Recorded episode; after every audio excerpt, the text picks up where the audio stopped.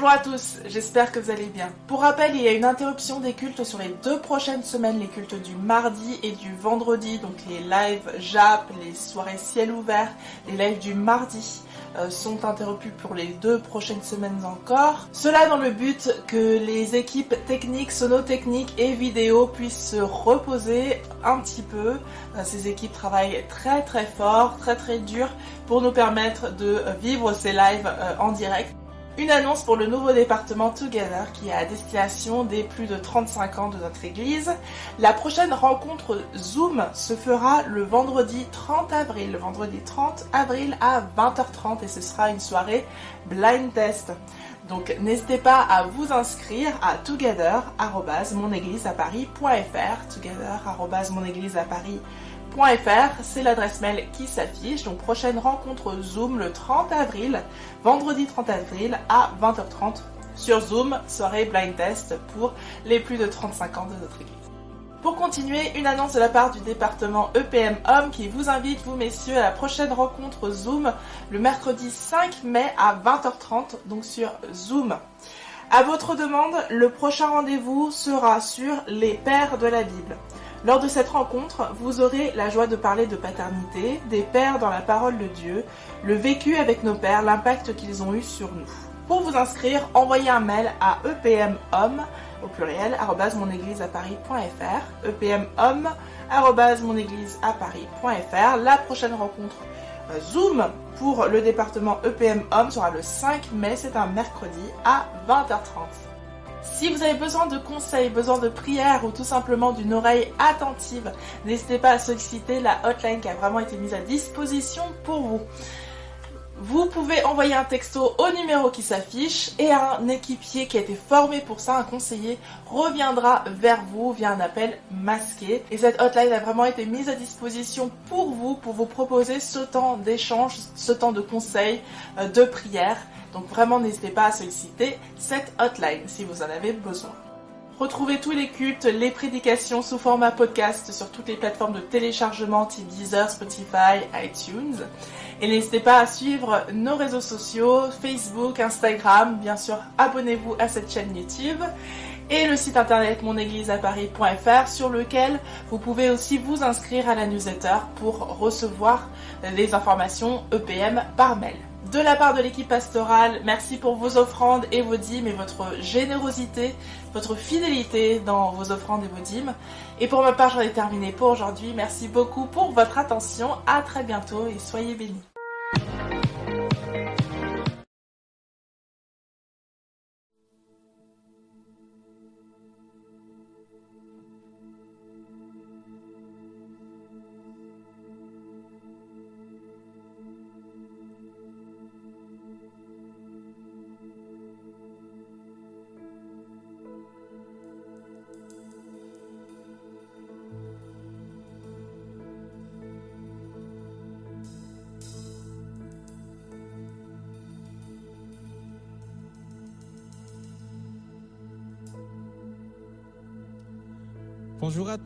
Bienvenue à l'église Paris Métropole. Nous sommes heureux d'être avec vous aujourd'hui. Donc, euh, même si vous êtes euh, si vous êtes assis, levez-vous. Je vous invite à vous lever et à prier avec nous. Amen.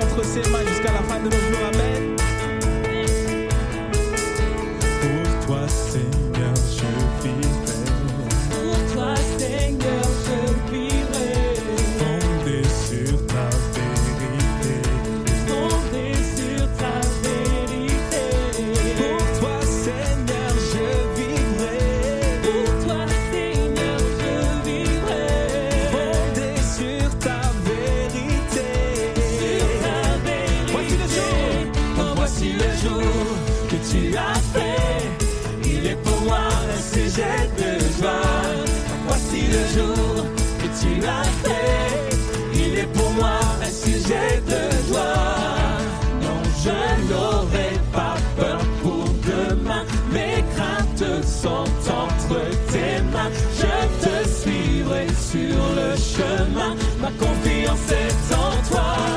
Voici le jour.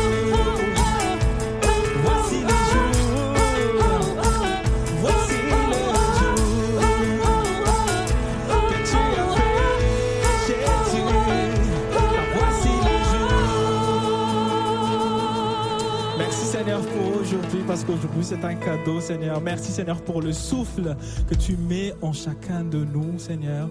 Viens renouveler encore ce, ce cœur d'adorateur pour te louer et t'adorer, Jésus.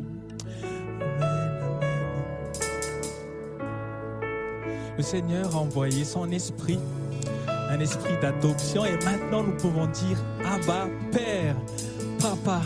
Donc, euh, dites-le maintenant avec nous, tous ensemble, Père, viens.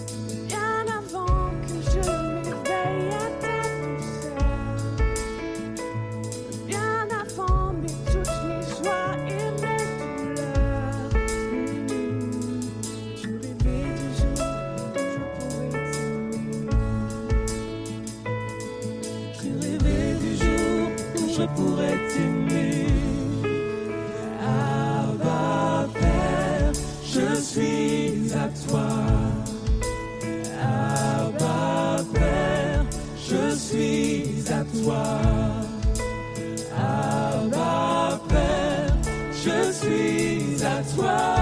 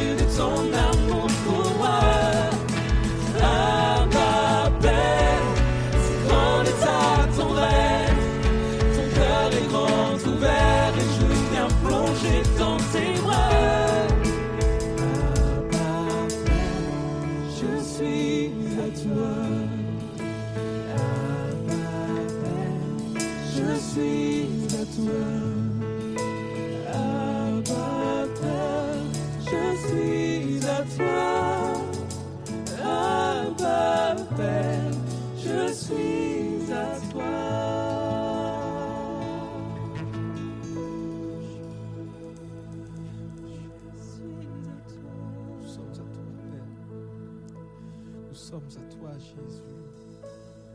Tu es venu mort. Tu es mort et ressuscité pour chacun de nous. Viens toucher chaque vie, Seigneur.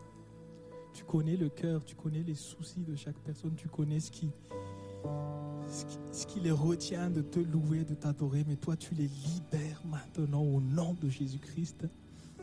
Ils peuvent lever les mains, les mains vers toi, le seul Dieu, Jésus.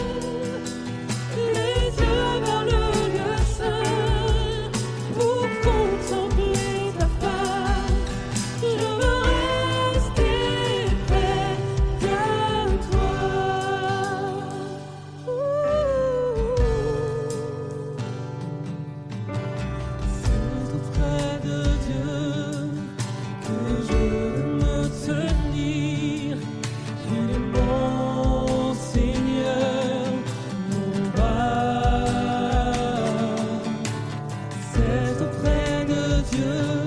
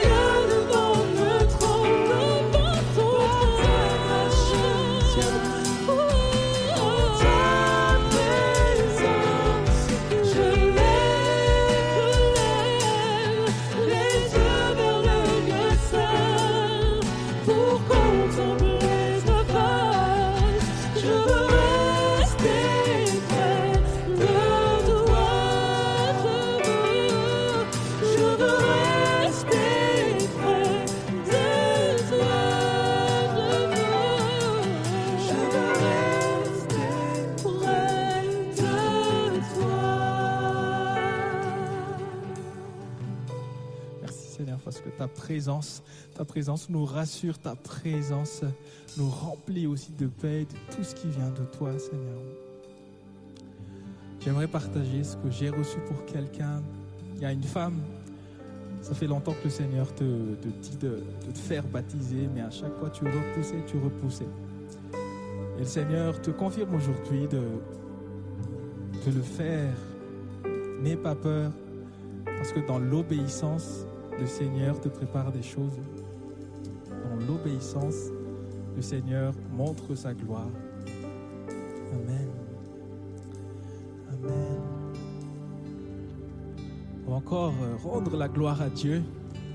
Récemment, on a fêté Pâques, mais tous les jours, en fait, euh, on le fête tous les jours Pâques, c'est-à-dire que Christ est venu sur terre, il est mort pour chacun de nous, puis Dieu l'a ressuscité d'entre les morts. Et maintenant, il, il siège à la droite du Père et il règne à jamais. Quand je songe à l'infâme croix où Jésus fut meurtri pour moi, je vois ses mains, ses pieds percés, mon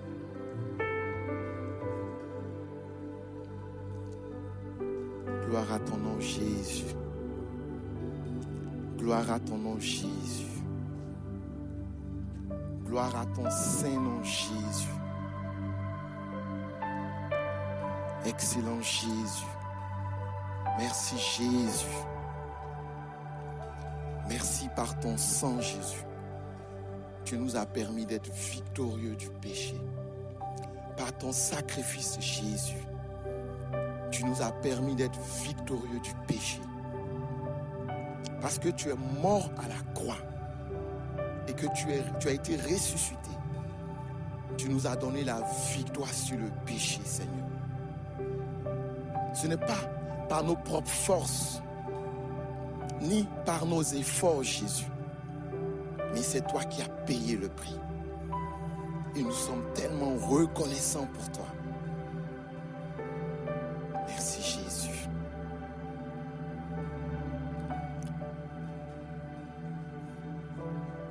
Pendant que nous préparons les éléments de la Sainte Seine,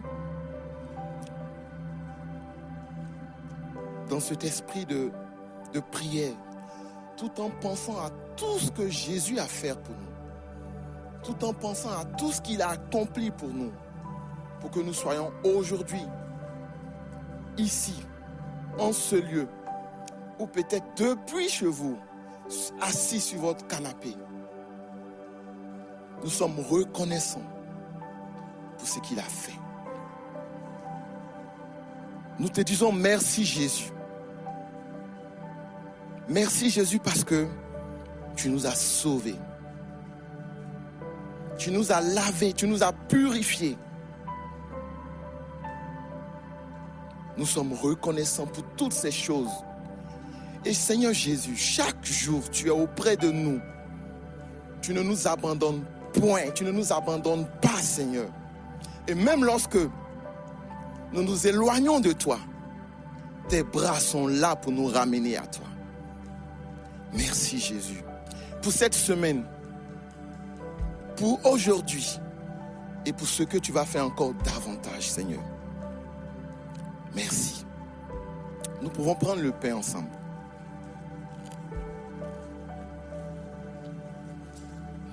Nous pouvons également prendre le vin.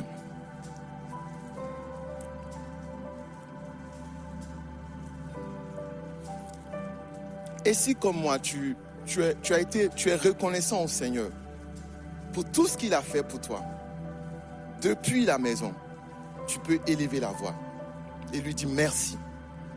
Bénis son Saint-Nom. Merci Jésus pour tout. Tu es merveilleux pour nous. Tu es excellent pour nous. Merci pour ces choses que tu fais. Ce matin, nous voulons encore t'exprimer notre reconnaissance. Nous voulons te dire, Seigneur, que tout dépend de toi. Nous voulons te dire, Seigneur, que tu es notre vie. Nous t'aimons. Et si pendant que tu me suis, peut-être c'est la première fois pour toi de, suivre un culte en direct, ou peut-être euh, tu nous suis depuis quelque temps, et tu aimerais encore plus te renseigner auprès de Jésus, tu aimerais savoir, mais ces personnes qui adorent Jésus, qui parlent de Jésus et qui sont tellement convaincus de ce qu'ils font, pourquoi ils le font? Et si tu veux l'expérimenter, reste connecté. Il y aura tout à l'heure un numéro. On parlera tout à l'heure de la hotline. Tu pourras tester à ce numéro. Et des personnes prendront contact avec toi pour t'écouter, mais prier également avec toi. Merci Jésus. Nous allons ensemble prier pour la parole de Dieu. Seigneur, nous te disons merci pour cette parole que tu as posée sur le cœur de ton serviteur. Merci parce que cette parole va nous faire du bien. Elle va venir en nous, Seigneur. Elle va travailler en nous, Seigneur. Elle va nous permettre de porter du fruit comme tu le veux. Merci Jésus pour ta parole qui est la vérité et qui est la vie. Nous te bénissons Jésus pour tout ce que tu fais. Et vous pouvez répondre avec moi. Amen. Merci Jésus. Merci Jésus.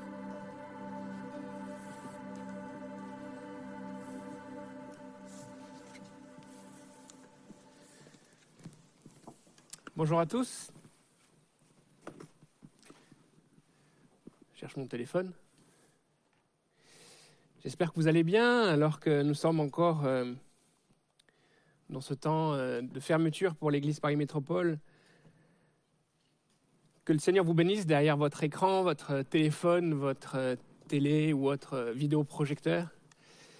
Et même peut-être que vous allez voir ce temps plus tard alors que vous serez en rediffusion, mais vraiment que nous puissions être ouverts à ce que Dieu veut nous dire euh, ce matin.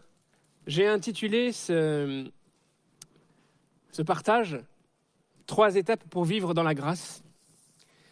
Ça, c'est un petit peu le, titre qui, euh, qui peut mieux fonctionner sur euh, les moteurs de recherche, mais un autre titre un peu plus poétique, L'aveugle, le roi et le prophète. Nous allons réfléchir ensemble à une histoire extrêmement connue dans la parole de Dieu, mais ce n'est pas parce que c'est très connu que nous y avons forcément fait attention à chaque détail. Et il est important de se questionner même sur les, choses qui paraissent les plus connues. Aujourd'hui, dans notre société, nous sommes fa- face à une situation où euh, nous ne parlons plus du péché. Je ne sais pas si c'est quelque chose que vous avez remarqué. Peut-être que c'est quelque chose même qui, euh, qui est en vous parce que, à force de ne plus entendre parler de ce qui ne va pas et ce qui est dénoncé dans la parole de Dieu, on s'habitue à ce discours qui nous environne. Ce qui a euh, remplacé euh, le, discours sur le péché dans notre société, c'est euh, finalement de trouver des solutions nous-mêmes. C'est de trouver des manières de surmonter nos difficultés, de surmonter ce qu'on n'appelle plus péché, mais on appelle maintenant nos erreurs, peut-être nos défauts, et d'essayer de, de- de le surmonter par nos propres forces. En essayant de construire sur les forces qui nous sont données, peut-être que vous avez déjà compris ou senti dans, ce qui nous est diffusé dans notre société, euh, cet accent qui est mis sur le développement de soi-même par nos propres efforts. Peut-être même cette idée que la solution se trouverait en nous. Et au final, tout cela se résume en un seul mot, moi. Nous sommes dans une société centrée sur euh, soi-même, centrée sur notre épanouissement, centrée sur euh, euh, le, fait de repousser nos propres frontières et d'aller au-delà de ce qui est euh, finalement nos limites. Or, le péché dans la Bible n'est pas juste une limite. Le péché est le fait d'agir à l'intérieur de ce que Dieu a prévu pour nous. Alors, je ne vais pas vous plomber l'ambiance, je ne vais pas vous, faire une prédication lourde et vous dire que c'est dur, la vie est, est- dure et que vous ne pouvez pas vous en sortir parce que vous êtes dans le péché. Au contraire, vous avez entendu mon titre, Trois étapes pour vivre dans la grâce. Parce qu'il s'il y a un constat qui doit être continuellement fait de péché dans la vie de l'homme, à cause de l'histoire de l'humanité et de ce que nous euh, portons comme conséquence depuis la venue sur Terre des deux premiers êtres humains créés par Dieu parfaitement, nous devons aussi réaliser que le Dieu qui condamne le péché, que le Dieu euh, qui a pourvu à la solution au péché, comme l'a dit José juste avant, alors que nous prenions ce pain et ce vin, ce n'est pas juste un rite et ce n'est surtout pas un rite religieux, c'est une commémoration de la victoire sur le péché. Mais si Christ a remporté la victoire, nous devons pas simplement le savoir, mais le vivre. Nous devons pouvoir rentrer dans cette réalité de la vie, de la grâce de Dieu, de profiter pleinement de ce que Dieu a prévu pour nous. Alors vous allez me dire, mais Pasteur Samuel, votre titre est un peu bizarre.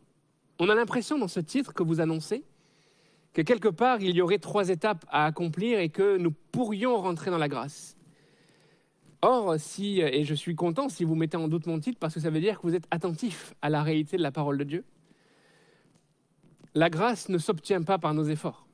Ce n'est pas des choses que nous allons accomplir qui vont nous permettre de rentrer dans la grâce, mais il y a des choses que nous pouvons nous abstenir de faire qui peuvent, si nous faisons certaines choses, elles peuvent nous abstenir de pouvoir vivre la vraie grâce que Dieu veut pour nous.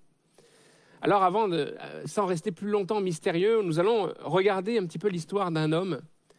En fait, ce n'est pas l'histoire de juste un homme parce que son histoire a, impliqué de nombreuses personnes. Cet homme, c'est le roi David. Peut-être vous le connaissez. Si vous avez déjà été en Israël, vous allez peut-être sûrement dû comprendre que le roi David, c'est un homme important pour les Juifs. Encore aujourd'hui, il, il- il visite son tombeau, il, il- commémore cette vie. Et s'il y a bien un roi dans leur histoire qu'ils célèbrent, c'est ce roi David. Pourtant, le roi David n'a pas été parfait. Le roi David a vécu euh, des victoires, a vu aussi des sacrées défaites dans sa vie. Pas forcément des défaites militaires, mais euh, des défaites morales, des défaites euh, familiales, des défaites relationnelles. Et ce qui va nous intéresser ce matin, c'est cette histoire de la chute du roi David. Alors, on ne va pas lire tous les textes qui concernent cette histoire parce que c'est un peu long, mais si vous êtes chez vous et que vous voulez prendre votre Bible, euh, n'hésitez pas à déjà plonger vos regards dans deux chapitres de 2 Samuel, les chapitres 11 et les chapitres 12. Et nous, verrons, nous lirons aussi un psaume, le psaume 51, qui est en lien avec cette histoire. Alors, c'est qui ce roi? Nous allons lire quelques versets et vous allez euh, un petit peu comprendre le contexte et peut-être que vous connaissez déjà l'histoire.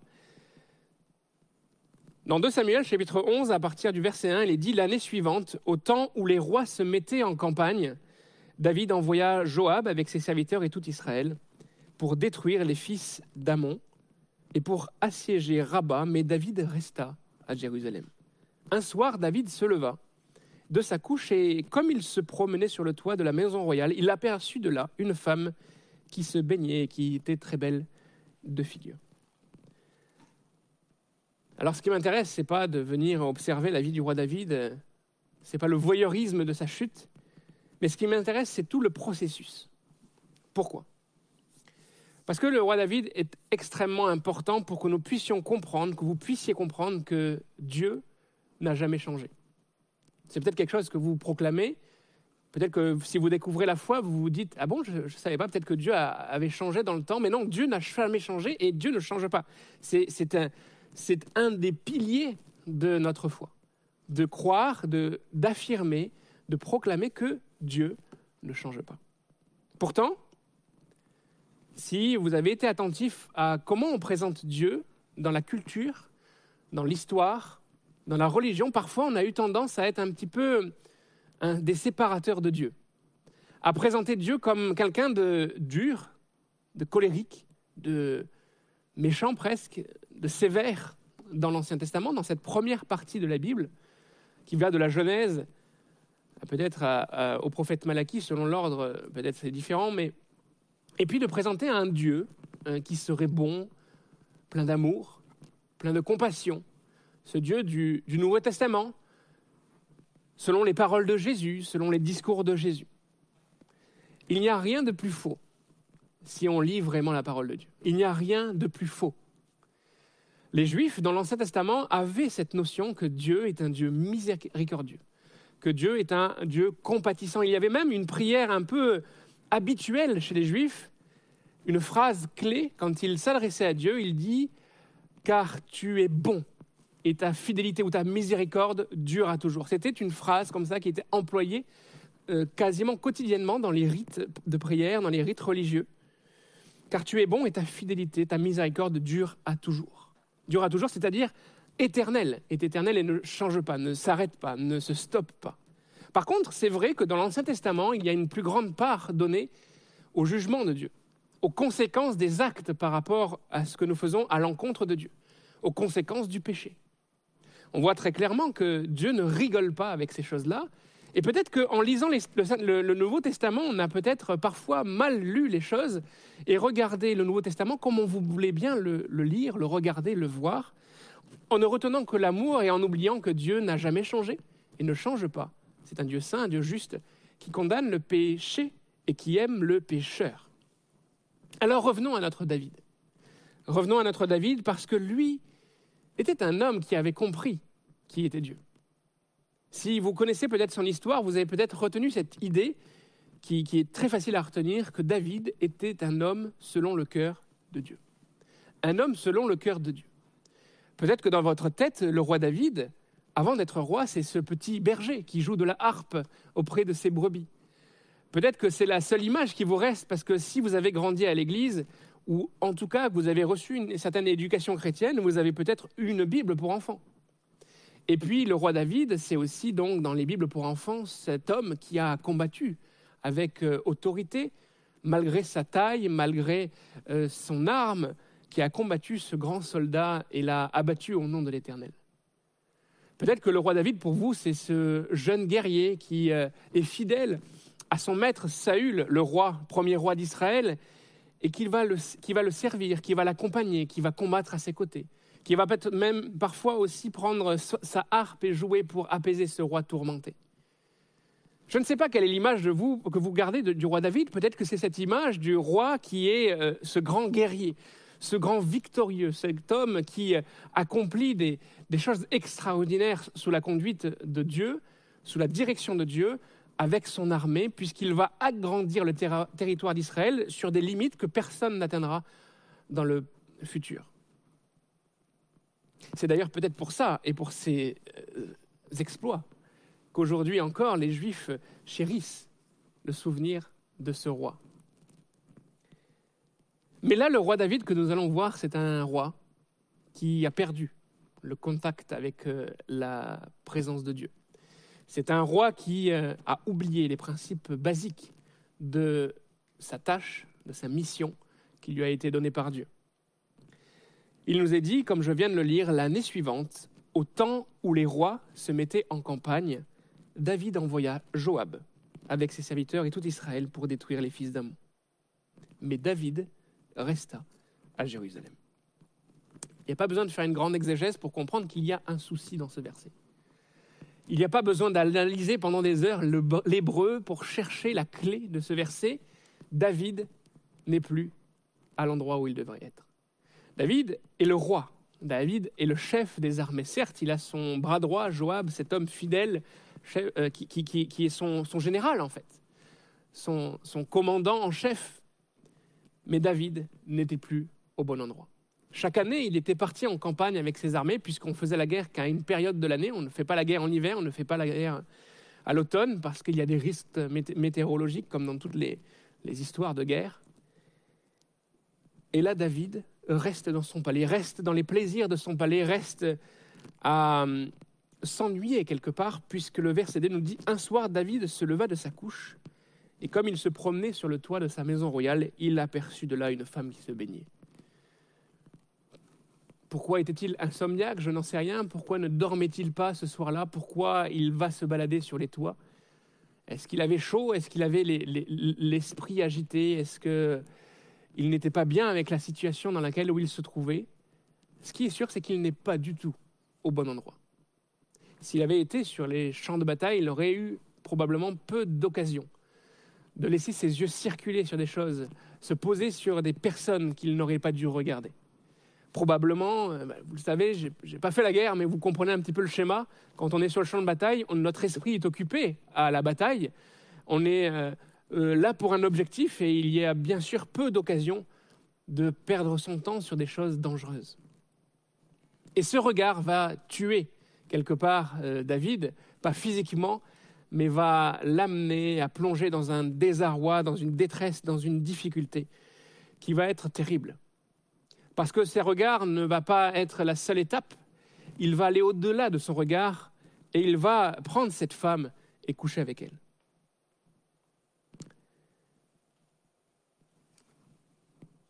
C'est ça le péché. Le péché, c'est faire ce que Dieu n'a pas prévu, c'est sortir des limites que Dieu a ordonnées. La Bible disait déjà, et David le savait, tu ne prendras pas la femme de ton prochain, tu ne commettras pas l'adultère. Et c'est ce que David va faire avec cette femme, Bathsheba. D'ailleurs, cette histoire est peut-être une des histoires de l'Ancien Testament qui a été la plus peinte par les euh, peintres de l'histoire euh, chrétienne.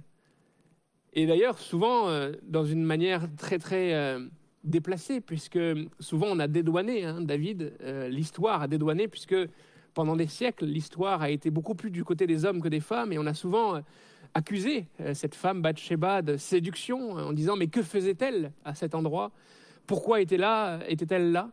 Alors que finalement, on sait très bien, et clairement, la Bible est très claire que c'est David qui n'était pas à l'endroit où il devait être.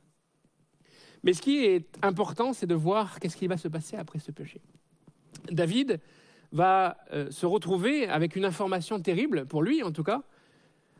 Bathsheba est désormais enceinte. Pourquoi? Parce que la Bible nous dit que, verset 4, euh, David envoya des gens pour la chercher, elle vint vers lui, il coucha avec elle, et, bon, c'est pas la bonne traduction, mais dans d'autres traductions, moi, dans ma traduction, il, est dit après s'être purifiée de sa souillure, elle retourna dans sa maison. Donc, on a l'impression qu'elle elle se lave pour rentrer chez elle.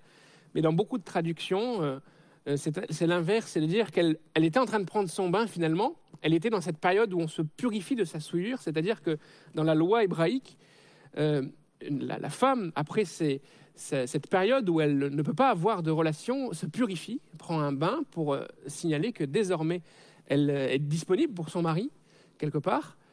Et donc, euh, bah, finalement, David, sans savoir, va accomplir ce péché, cet acte adultère, au plus mauvais moment pour lui, puisqu'elle va être à ce moment-là enceinte. Et ce que David va faire, c'est qu'il va mettre en place des stratagèmes pour cacher son péché. C'est là que l'on peut voir encore plus que David n'est vraiment pas dans le bon endroit. Il n'est pas dans le bon endroit parce qu'il est à Jérusalem alors que ses armées sont sur le champ de bataille, mais il n'est pas dans le bon endroit dans sa tête aussi, dans son esprit, dans ses valeurs à ce moment-là, puisque désormais, il n'est plus ce psalmiste que les années précédentes nous avons pu voir, cet homme de la parole, cet homme qui connaît Dieu, cet homme qui n'a pas peur du danger, cet homme qui combat pour l'éternel, cet homme qui, qui, qui est un, un- un poète extraordinaire et dont nous reprenons les, les paroles avec, avec délectation. Désormais, c'est un homme qui n'a plus envie de combattre le péché, mais qui essaye de le cacher. Il va le cacher avec trois stratagèmes.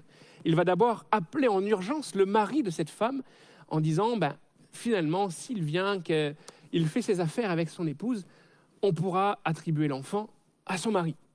Évidemment, on est dans une époque qui n'est pas celle d'aujourd'hui, on n'a pas d'échographie, on n'a pas forcément de datation du moment de la conception, donc c'est facile à camoufler, on va y arriver. Mais il est face à un homme qui, lui, est très aligné avec les choses, très sérieux avec sa mission. Et cet homme refusera de rentrer dans sa maison et d'aller auprès de sa femme, disant Mes soldats sont sur le champ de bataille en train de combattre, en train d'être fatigués, et moi j'entrerai dans la maison de ma femme. Pas question. Deuxième stratagème, il va essayer d'additionner à, à cela la, la notion de l'alcool, l'outil de l'alcool, en essayant de, tout simplement de, de, de saouler ce- cet homme, Uri, pour faire en sorte qu'il aille vers sa femme, mais ce stratagème va échouer. Dernière étape, il va écrire à Joab, son général, pour que Uri soit placé au plus fort des combats, afin que, par inadvertance, le sort de la bataille puisse gérer euh, le sort de la vie d'Uri. C'est ce qui va arriver. Et ce qui est terrible, c'est que nous retrouvons, nous retrouvons David complètement aveuglé par rapport à son péché, parce qu'il n'a pas simplement mis en place les stratagèmes, il va jusqu'à dire à Joab, 2 Samuel chapitre 11 verset 25, David dit au messager, Voici ce que tu diras à Joab, ne sois point peiné de cette affaire, car l'épée dévore tantôt l'un, tantôt l'autre, attaque vigoureusement la ville et renverse-la, et toi, encourage-le. Donc on a David qui est complètement, euh, quelque part, très très loin de là où il était quelques années auparavant. Il est vraiment enfoncé dans son péché, dans son ignorance, dans, dans son aveuglement. C'est pour ça que j'ai intitulé ce sous-titre de ma prédication L'aveugle, le roi et le prophète. L'aveugle et le roi, c'est la même personne. Désormais, David n'est plus un roi, il est désormais un aveugle, même si ses yeux sont ouverts sur la vie. Il ne voit plus la gravité des choses, il ne voit plus l'importance du péché. Verset 27, il nous est dit, quand le deuil fut passé, David l'envoya chercher, la recueillit dans sa maison, elle devint sa femme et lui enfanta un fils. Ce que David avait fait déplut à l'Éternel. C'est comme si ce chapitre se clôture, comme si l'histoire s'arrête. Tout va bien. Je pense qu'à ce moment-là, David pense avoir réussi à se sortir de cette situation complexe et passer à autre chose.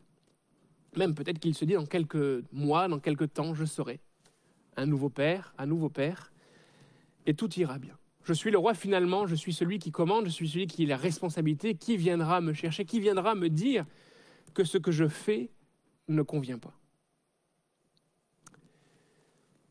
Je vous ai dit trois étapes pour vivre dans la grâce. Comme j'ai précisé, on n'obtient pas la grâce parce que nous faisons des choses bonnes, parce que nous avons fait des efforts. Mais on peut ou on ne peut pas rentrer dans la grâce selon comment nous nous conduisons.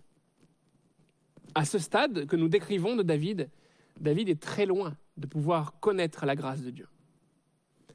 Et il va falloir quelque chose pour déclencher le mécanisme. Il va falloir un homme que nous connaissons, que nous voyons au chapitre 12. Cet homme, c'est Nathan. Peut-être que vous connaissez ce prophète. Ce n'est pas forcément le prophète le plus connu de la Bible. Ce n'est pas ce, type de prophète avec des miracles, des, choses qu'on le retient, qui frappent le regard. On, retient peut-être souvent Élie, Élisée.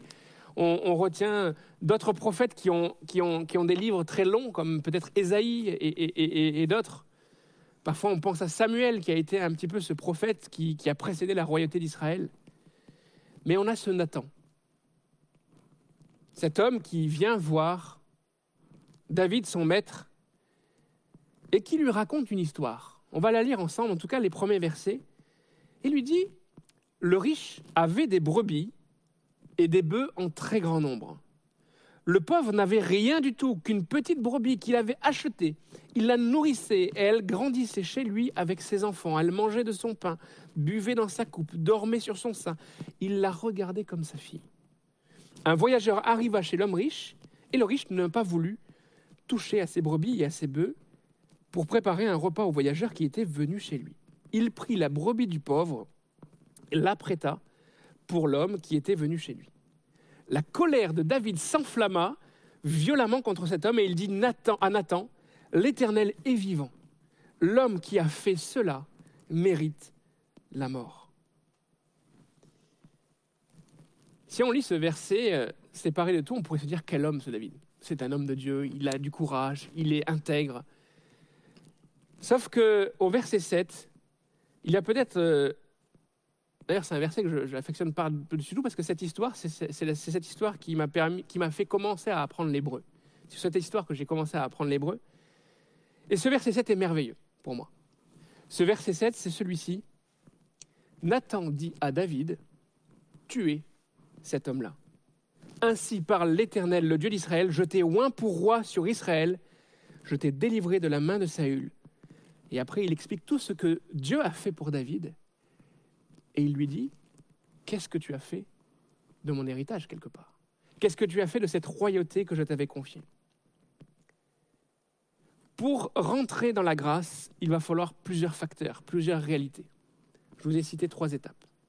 La première chose, comprendre notre péché, notre péché. Si nous nous cachons, si nous fermons les yeux, si nous euh, cherchons tout un tas de stratagèmes comme David l'a fait, nous ne pourrons pas rentrer dans ce que Dieu est pour nous et dans ce que Dieu peut faire pour nous. À ce moment-là précis, David était incapable de comprendre son péché puisqu'il avait tout fait pour le cacher et le, euh, faire disparaître. Mais un homme va être ce témoin, un homme va servir d'électrochoc pour David et l'amener à comprendre que ce qu'il a fait est inexcusable. La deuxième chose qu'il faut faire pour entrer dans la grâce, c'est qu'il faut connaître Dieu. Alors, ce n'est pas forcément des étapes chronologiques, hein, évidemment. Il faut connaître Dieu. L'avantage dans l'histoire que nous avons lue ici, c'est que David, malgré son erreur, sa chute, n'était pas sans connaissance de Dieu. Et quand il va comprendre ce qu'il a fait, quand il va reconnaître ce qu'il a fait, il va pouvoir retourner assez rapidement vers ce qu'il connaît de Dieu. Connaître Dieu, c'est donc pouvoir aller vers Dieu et demander des choses à Dieu qu'il est capable de nous donner parce qu'on sait qu'il est comme cela. Et la troisième étape, c'est capituler devant Dieu. Comprendre, connaître, capituler. Et ça va faire ce psaume 51 que nous allons lire, en tout cas quelques versets. Ça va donner ce, psaume. Au verset 1, on- on- on- il est dit que c'est un, on appelle ça un psaume de David. Vous savez, il y a ces, premiers versets qui, qui introduit euh, qui a écrit souvent euh, le, le psaume Au chef des chantres, psaume de David, verset 2 Lorsque Nathan le prophète vint à lui, après que David fut allé vers Bathsheba. Et on va lire ces versets 3 à 6. Ô Dieu, aie pitié de moi. Dans ta bonté, selon ta grande miséricorde, efface mes transgressions. Lave-moi complètement de mon iniquité et purifie-moi de mon péché. Car je reconnais mes transgressions et mon péché est constamment devant moi. J'ai péché contre toi seul et j'ai fait tout ce qui est mal à tes yeux, en sorte que tu seras juste dans ta sentence, sans reproche dans ton jugement. Ça, c'est une confession. Cette confession n'est possible que par ces trois réalités que je viens de citer. Parce que David, grâce à l'intervention de Nathan, a compris qu'il était dans l'erreur, a compris qu'il était parti sur un chemin qui est condamnable. Parce que David connaît Dieu et sait comment Dieu fonctionne. Il est capable d'implorer la miséricorde de Dieu parce que lui sait déjà, lui qui est un roi de l'Ancien Testament, sait et connaît que Dieu est un Dieu de grâce, un Dieu de pardon, un Dieu de miséricorde. Et il peut donc capituler et s'humilier devant Dieu, lui demander pardon, afin que tout soit euh, renouvelé, transformé. Alors, ça ne règle pas le problème. Ça ne règle pas euh, Uri reste mort. Uri est enterré. Et euh, à travers cette histoire et ce temps de repentance, il y a quelque chose qui va se passer. On va prendre ce texte particulier et euh, on va voir comment Dieu réagit à la démarche de David. Au chapitre 12,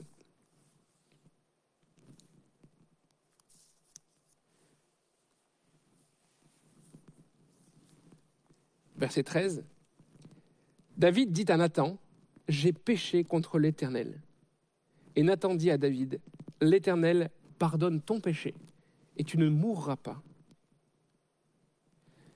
Alors on ne va pas rentrer dans la suite parce qu'il y a toute une histoire par rapport aussi à, ce que David vivra dans le futur. Il va y avoir des conséquences fortes à son péché. Déjà, la conséquence, c'est que Uri est mort. Il va perdre cet enfant. Et euh, son histoire familiale va être quand même troublée parce que, du coup, l'entrée de, Bathsheba dans sa famille, euh, il va y avoir des problèmes avec. D'ailleurs, le chapitre suivant va montrer qu'il y a tout de suite des problèmes avec euh, ses, ses fils entre eux. Vraiment pas forcément simple. Mais ce qui est sûr, c'est que David a expérimenté la pleine grâce de Dieu. La grâce de Dieu, c'est quoi? C'est un acte volontaire de la part de Dieu d'accorder une grâce à un homme faillible. Aujourd'hui, dans notre société, même en France, aujourd'hui encore, il existe cette euh, réalité de la grâce. La grâce, c'est quand on vient écrire à, l'autorité suprême, le président, et on demande que quelqu'un qui a été condamné puisse être gracié, qu'on lui remette sa peine, qu'il puisse sortir de sa prison. Et c'est ce qui s'est passé avec David. Parce que David a reconnu ses péchés, parce que David a invoqué Dieu parce qu'il le connaissait et parce que David s'est humilié. Dieu a accordé une grâce à David. Alors vous allez me dire, mais c'est super cette histoire, merveilleux. Mais qu'en est-il de nous? C'est quand même lointain cette histoire. Moi, je ne pense pas avoir commis d'adultère.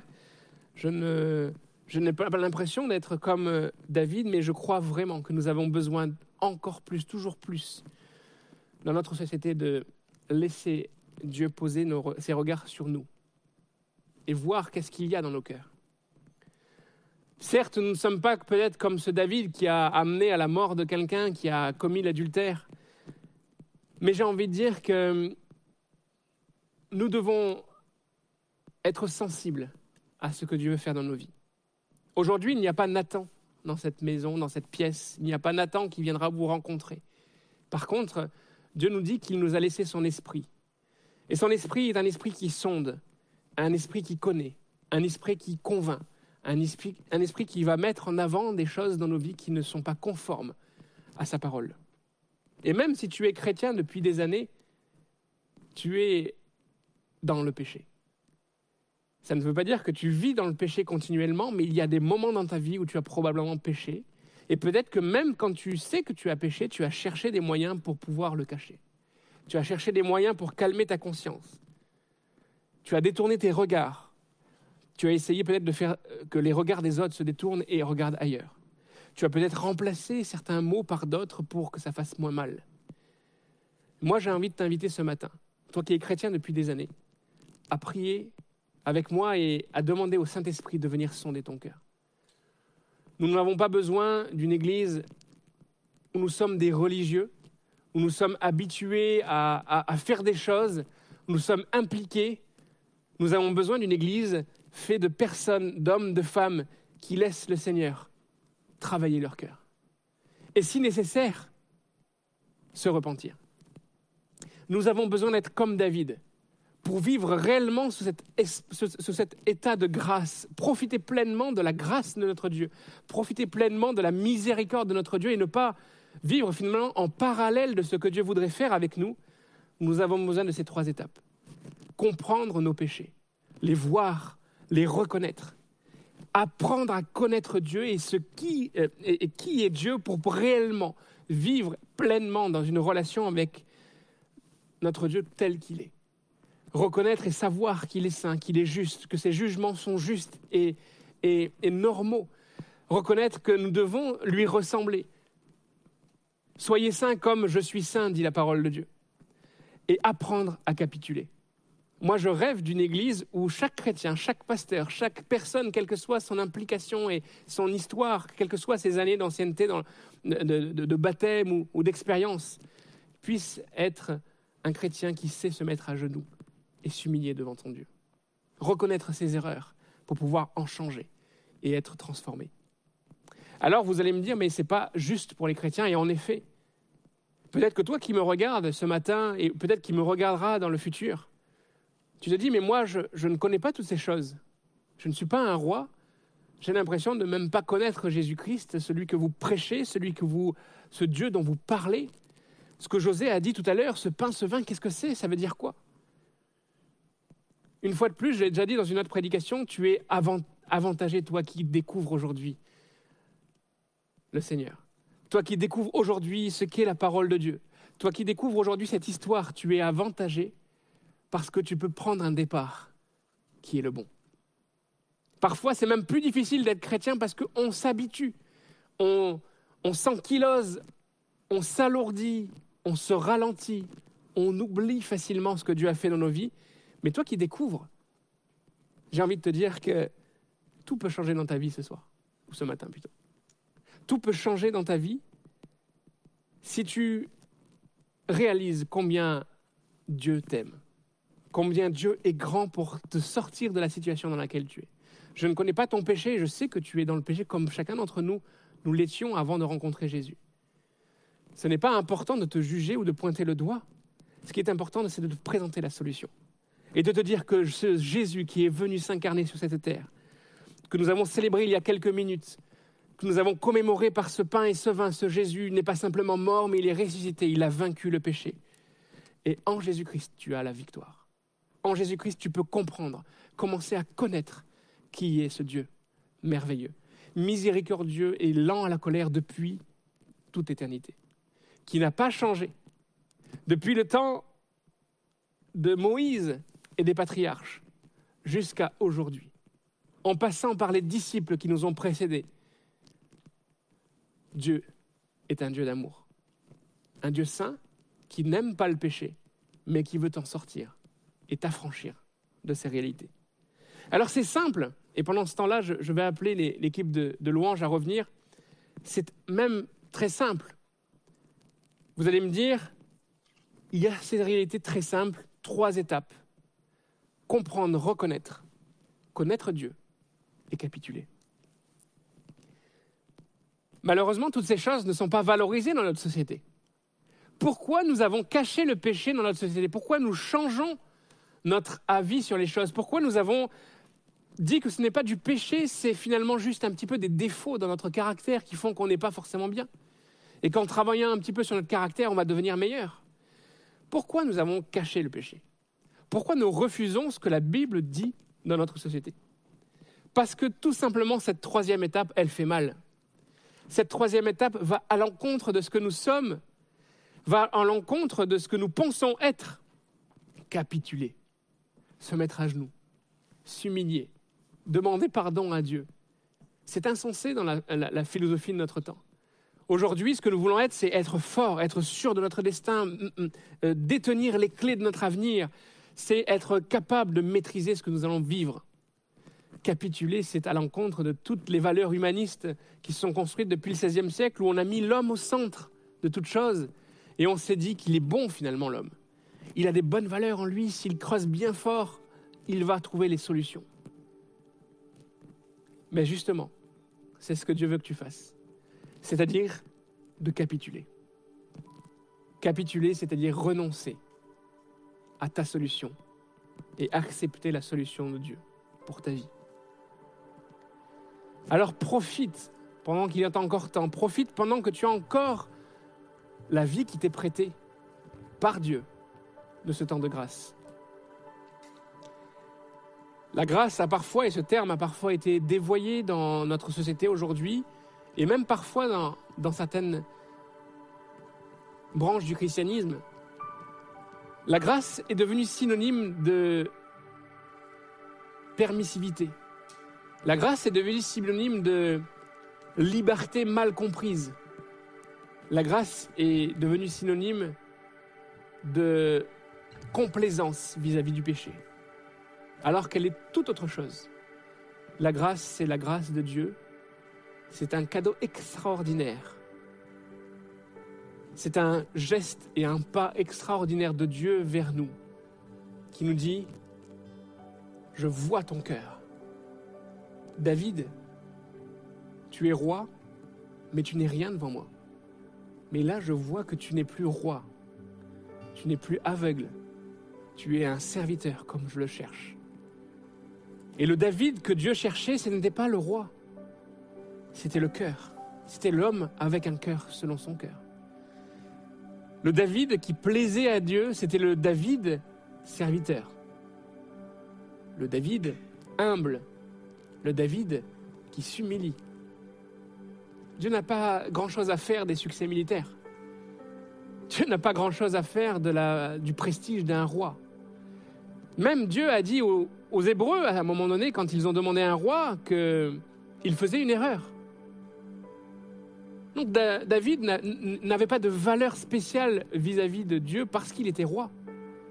Mais David était précieux quand il était serviteur et quand il était à genoux, quand il acceptait de se soumettre à celui qui est au-dessus de toute chose. Tu n'auras jamais autant de valeur que quand tu vas reconnaître ta faiblesse, ton péché, et que tu vas t'humilier. Ta valeur, c'est pas toi. Ta valeur, c'est Dieu. Et c'est ce que Dieu va faire en toi. Après que tu auras fait ce choix, que tu auras eu envie et décidé de capituler. Alors que tu sois chrétien depuis longtemps, ou que tu découvres la foi, nous avons tous le même besoin, la même urgence. C'est de toujours chercher Dieu, de toujours le connaître, toujours plus, toujours ne pas nous cacher, mais faire face à nos péchés et de toujours chercher à capituler devant lui. Alors toi qui es chez toi, je ne sais pas dans quel... euh, c'est un canapé, une chaise ou autre, tu peux te lever. Peut-être en famille, vous pouvez vous lever. Il n'y a pas de honte à se lever et dire je veux demander pardon à Dieu, je veux rentrer dans, et profiter de cette grâce parce que nous sommes tous au même niveau. Et peut-être que s'il y a un couple chez, vous, vous êtes en couple et, et tous les deux vous vous levez, vous dites mais chérie, pourquoi tu as péché en quoi? C'est pas important. Ce qui est important, c'est notre relation en Dieu personnelle et de chercher toujours à se remettre en cause, se remettre en question et à avancer vers cette grâce que Dieu nous tend. Aujourd'hui est un temps de repentance, un temps de, de grâce, un temps de, de réconciliation. Si tu as péché contre quelqu'un, si tu as fait du mal, et péché, ce n'est pas forcément ce que nous avons décrit dans la vie de David. C'est pas forcément le meurtre et l'adultère. Péché, c'est la colère. Péché, c'est des propos. Péché, c'est même peut-être l'ignorance dans un couple, le fait de ne plus vouloir regarder l'autre. Péché, c'est ne plus faire attention à ceux qui sont fragiles. Il y a tellement de choses dans nos vies, peut-être qu'ils paraissent insignifiantes et que Dieu a besoin de rectifier. Alors n'ayons pas peur de nous confronter nous-mêmes. Nous allons prier ensemble et ensemble nous allons nous repentir. Nous allons dire à Dieu combien nous, voulons vivre ce temps de grâce. Il serait tellement dommageable de nous priver de tout ce que Dieu veut pour nous. L'heure est venue de, tendre la main à Dieu et de vraiment courir vers lui avec assurance, pour ne pas vivre dans un état qui ne serait pas celui que Dieu veut pour nous. Prions ensemble. Seigneur, je te remercie. Je te remercie pour l'histoire de David, parce que tu n'as pas trouvé bon d'inspirer les auteurs simplement de faits glorieux. Tu n'as pas simplement donné un, livre à ton peuple de victoire, de triomphe, mais tu as laissé des histoires tragiques. Tu as laissé même des histoires qui nous tordent le cœur parce qu'elles sont dures à lire.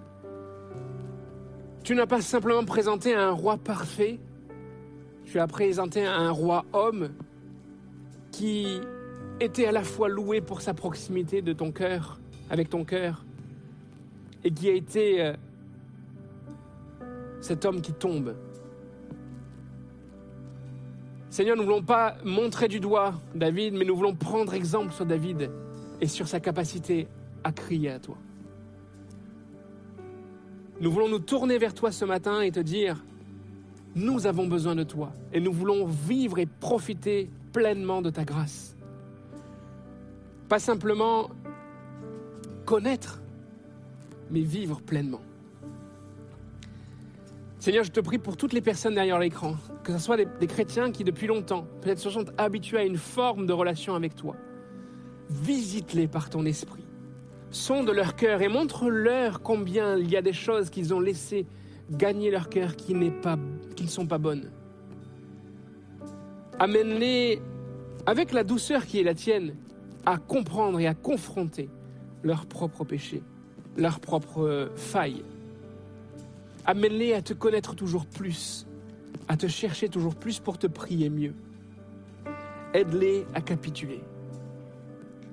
Mais Seigneur, je veux te faire une prière particulière pour des personnes qui nous regardent peut-être pour la première fois. Je te demande de, visiter là où ils sont, de toucher leur cœur comme tu l'as fait pour chacun d'entre nous auparavant.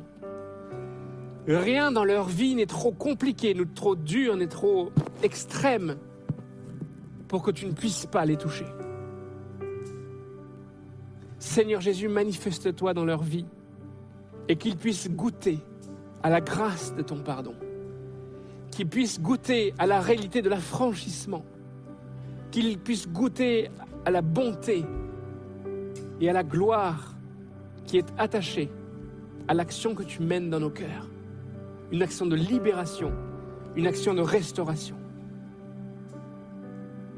Merci pour ta patience. Merci parce que il y a de l'espoir avec toi. Merci parce que tu amènes devant nous, dans nos chemins, des personnes comme Nathan devant David pour nous rappeler à la réalité de ta parole. Donne-nous le courage d'être comme David et de reconnaître nos erreurs, de reconnaître nos fautes et de nous mettre à genoux. Dans le nom de Jésus, nous avons prié. Amen. Amen. Avant de, prendre un dernier chant, l'équipe de louange va, va en- en- entonner un dernier chant. Je veux vous rappeler euh, qu'une hotline est disponible. Euh, si vous avez des, des besoins, besoin de prière, besoin que quelqu'un vous accompagne dans la prière, vous allez pouvoir envoyer un SMS au numéro qui s'affiche en bas de l'écran et euh, on va vous rappeler. Donc ça, c'est vraiment important de le noter. Vous envoyez un SMS. Vous n'appelez pas, parce que sinon la ligne va être tout de suite encombrée. Mais les conseillers vont pouvoir vous rappeler en prenant votre numéro. Donc vous pouvez mettre dans le SMS le sujet pour lequel vous avez besoin de prière et vous allez être recontacté dans la foulée par un conseiller. Donc vraiment, on veut être à vos côtés. C'est une aventure parfois difficile de se repentir, de saisir la grâce de Dieu, mais l'Église est là pour vous accompagner. Et même si nous sommes encore un petit peu loin les uns des autres à cause de la fermeture, sachez que même si nous sommes loin de vous, Dieu est près de vous. Et Dieu ne vous abandonne pas. Ouvrez la Bible, cherchez Dieu, priez, et le Saint-Esprit se révélera à vous. C'est notre, euh, c'est ce que nous croyons. Alors n'hésitez pas à utiliser ce numéro et à, à demander la prière. Nous sommes là pour vous. Que le Seigneur vous bénisse et à très bientôt.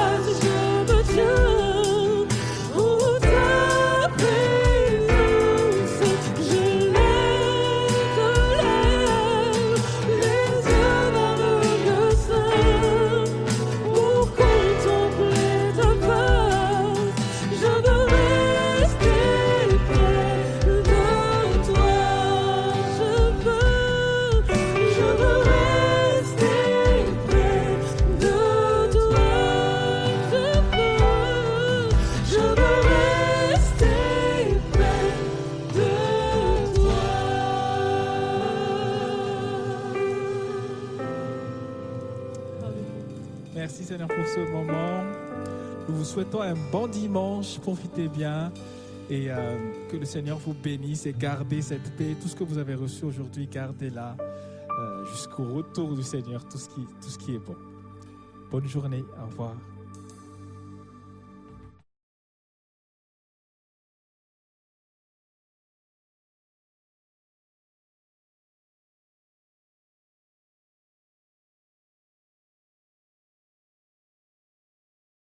Bonjour à tous, j'espère que vous allez bien. Pour rappel, il y a une interruption des cultes sur les deux prochaines semaines, les cultes du mardi et du vendredi, donc les lives JAP, les soirées ciel ouvert, les lives du mardi euh, sont interrompus pour les deux prochaines semaines encore. Cela dans le but que les équipes techniques, sonotechniques et vidéo puissent se reposer un petit peu. Euh, ces équipes travaillent très très fort, très très dur pour nous permettre de vivre ces lives euh, en direct. Une annonce pour le nouveau département Together qui est à destination des plus de 35 ans de notre église. La prochaine rencontre Zoom se fera le vendredi 30 avril, vendredi 30 avril à 20h30 et ce sera une soirée blind test. Donc n'hésitez pas à vous inscrire à together@monégliseaparis.fr, together@monégliseaparis.fr c'est l'adresse mail qui s'affiche. Donc prochaine rencontre Zoom le 30 avril, vendredi 30 avril à 20h30 sur Zoom, soirée blind test pour les plus de 35 ans de notre église. Pour continuer, une annonce de la part du département EPM Homme qui vous invite, vous messieurs, à la prochaine rencontre Zoom le mercredi 5 mai à 20h30, donc sur Zoom. À votre demande, le prochain rendez-vous sera sur les pères de la Bible. Lors de cette rencontre, vous aurez la joie de parler de paternité, des pères dans la parole de Dieu, le vécu avec nos pères, l'impact qu'ils ont eu sur nous. Pour vous inscrire, envoyez un mail à epmhomme au pluriel @monégliseaparis.fr, epmhomme @monégliseaparis.fr. La prochaine rencontre euh, Zoom pour le département EPM Homme sera le 5 mai, c'est un mercredi à 20h30. Si vous avez besoin de conseils, besoin de prières ou tout simplement d'une oreille attentive, n'hésitez pas à solliciter la hotline qui a vraiment été mise à disposition pour vous. Vous pouvez envoyer un texto au numéro qui s'affiche et un équipier qui a été formé pour ça, un conseiller, reviendra vers vous via un appel masqué. Et cette hotline a vraiment été mise à disposition pour vous, pour vous proposer ce temps d'échange, ce temps de conseil, euh, de prière. Donc vraiment n'hésitez pas à solliciter cette hotline si vous en avez besoin. Retrouvez tous les cultes, les prédications sous format podcast sur toutes les plateformes de téléchargement type Deezer, Spotify, iTunes. Et n'hésitez pas à suivre nos réseaux sociaux, Facebook, Instagram, bien sûr abonnez-vous à cette chaîne YouTube et le site internet monégliseaparis.fr sur lequel vous pouvez aussi vous inscrire à la newsletter pour recevoir les informations EPM par mail de la part de l'équipe pastorale, merci pour vos offrandes et vos dîmes et votre générosité, votre fidélité dans vos offrandes et vos dîmes. Et pour ma part, j'en ai terminé pour aujourd'hui. Merci beaucoup pour votre attention. À très bientôt et soyez bénis.